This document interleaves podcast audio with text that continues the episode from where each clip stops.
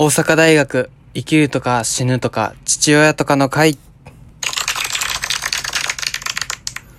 こんばんは。毎週日曜日20時からラジオトークで大阪大学〇〇の会を配信しています。大阪大学ラジオの会です。よろしくお願いします。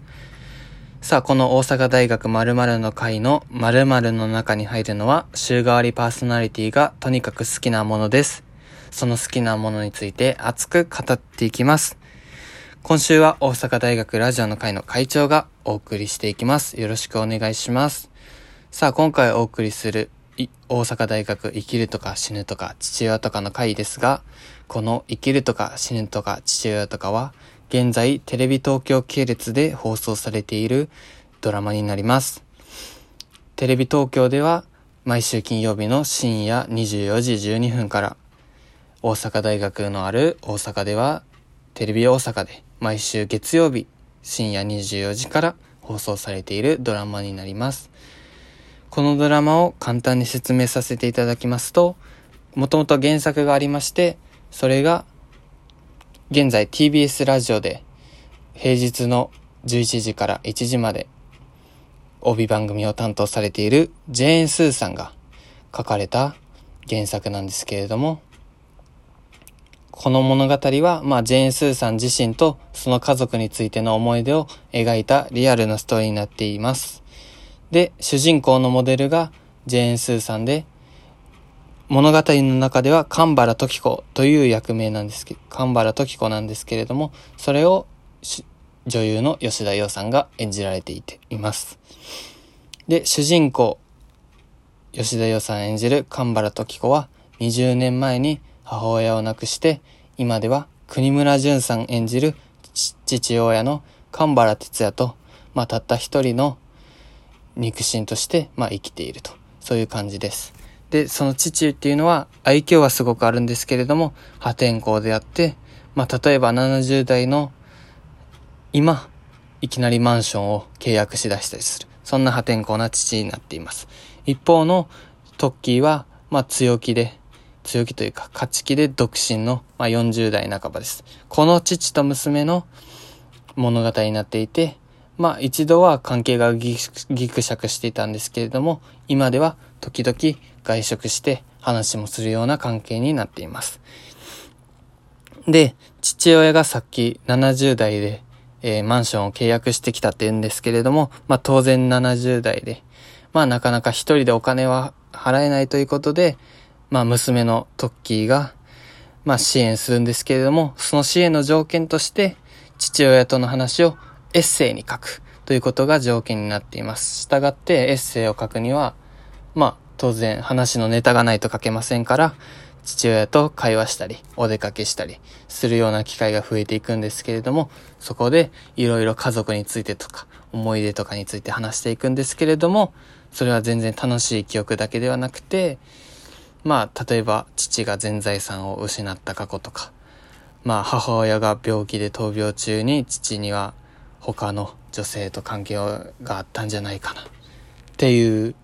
ような、こういう愛と憎しみが入り混じった家族の表裏を描いた、まあ、家族の物語となっています。で、なんといってもこの番組の見どころは、まあ、毎回冒頭はラジオ番組のシーンから始まります。で、これは、神原時子がパーソナリティを務めるトッキーとひとときという番組のお悩み相談のコーナーからこの番組が始まっていって、毎回リスナーさんから寄せられたお悩み、例えば結婚のについてのお悩みやったら、まあ結婚っていうものが、その1話を通しての、まあ軸となって、それについてラジオで喋った後に、父親との会話とかを通して結婚について考えたりする。そして最後に、一週間、父親とかと話して考えたことを次週のラジオで話して終わるっていうような物語の仕組みになっています。で、このラジオのコーナーというかシーンなんですけれども、当然主演の吉田洋さんがもう上手いのはもちろん相方としてアシスタント役で田中みな実さん演じる東七海っていうキャラがいるんですけれど、トッキーとこの東七海の掛け合いがもうものすごく良くて、本当にセリフを聞いている気がしないというか、もうラジオを聞いてるようにしか思えないと。もう耳を閉じてイヤホンで聞けば本当にラジオを聞いてるようだと。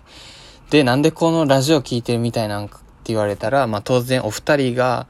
めちゃめちゃうまいっていうのはもちろんなんですけれども、このラジオのシーンとかはすべてジェーン・スーさんが実際に監修したもので、まあ過去にジェーン・スーさんのラジオ番組に届いたお悩みを元にしたお悩みなんですけれども、そのお悩みについて、今のジェーン・スーさんならこう答える。みたいな感じを元にして書かれているものなので、まあ本当にジェーン・スーさんのお話を吉田洋さんを通して聞いてる。みたいな感じで、もうめちゃめちゃ刺さりまくります。で、この後ラジオのシーンが本当にいいんで、まあ、ぜひ見ていただければと思います。で、いろいろ、現在、5月28日金曜日に撮っていて、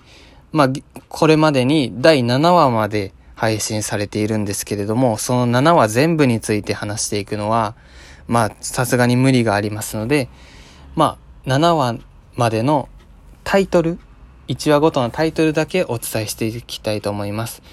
まあこの番組はですね、本当にお悩み相談が軸になっている番組なので、本当に悩んでいることとか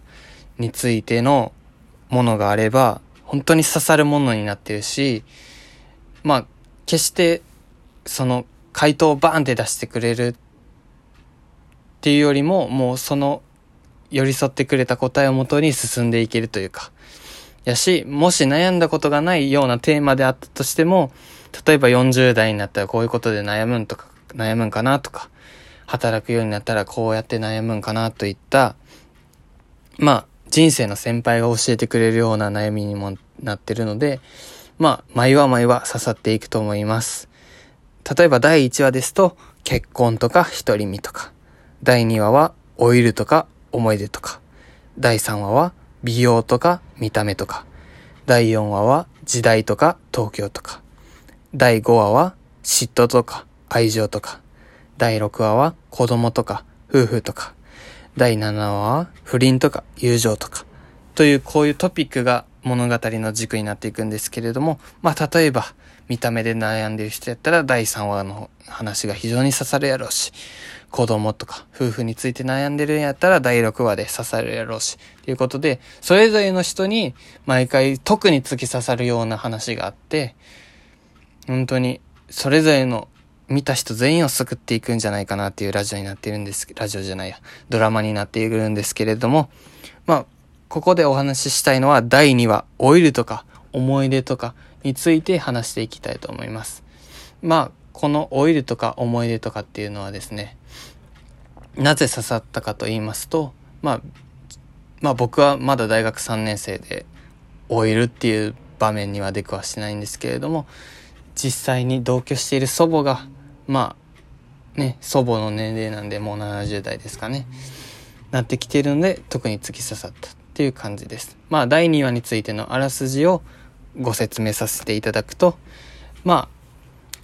あ、国村淳さん演じる父からの提案で、時子はおばさんのお見舞いに行くことになったんです。で、おばさんっていうのは、華道の師範としてバリバリ働いていたんですけれども、独身を貫いていて、で、もうしっかりしてるので、自分で用意したお金でケアハウスに入居しているっ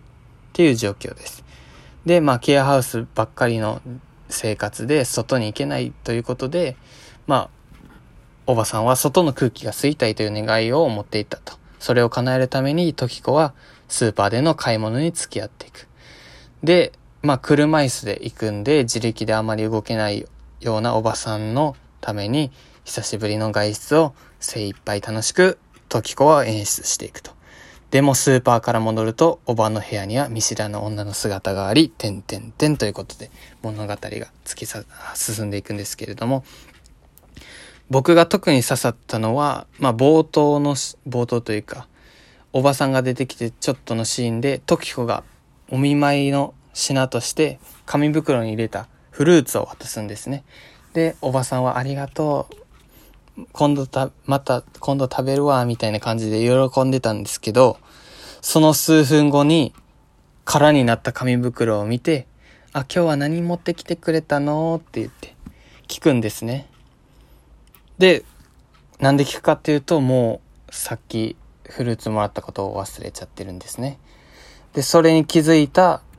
トッキーと父は、まあ察して、沈黙が2、3秒流れて、そっから、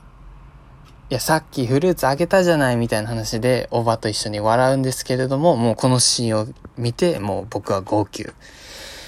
まあ自分の祖母も、まあ車椅子とかは全然使ってなくて、パート行ってるような元気なんですけれども、やっぱり物忘れっていうのは、まあ、どうしても来ちゃってると。で、うん、本当に物忘れてトッキーと父が気づいた時の2、3秒の沈黙っていうのがまさにその自分たちが体験したものと一緒で、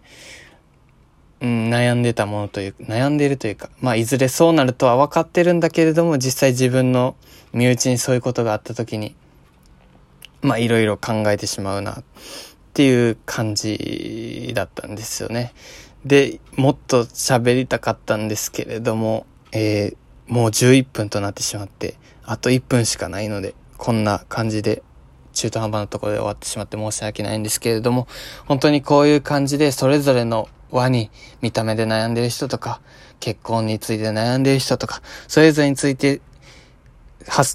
刺さる輪があると思います。TVer では無料見逃し配信していますし、パラビでは有料にはなりますが、全話見逃し配信しているので、ぜひそちらの方もご覧いただければと思います。まあ、詳しくは生きるとか死ぬとか父親とかで検索してください。来週は大阪大学ロックフェスの会をお送りします。ロックフェス好きのメンバーがロックフェスについて余すことなく語っていきます。ということで、ここまでのお相手は大阪大学ラジオの会でした。ありがとうございました。世話しなくなってごめんなさい。さよなら。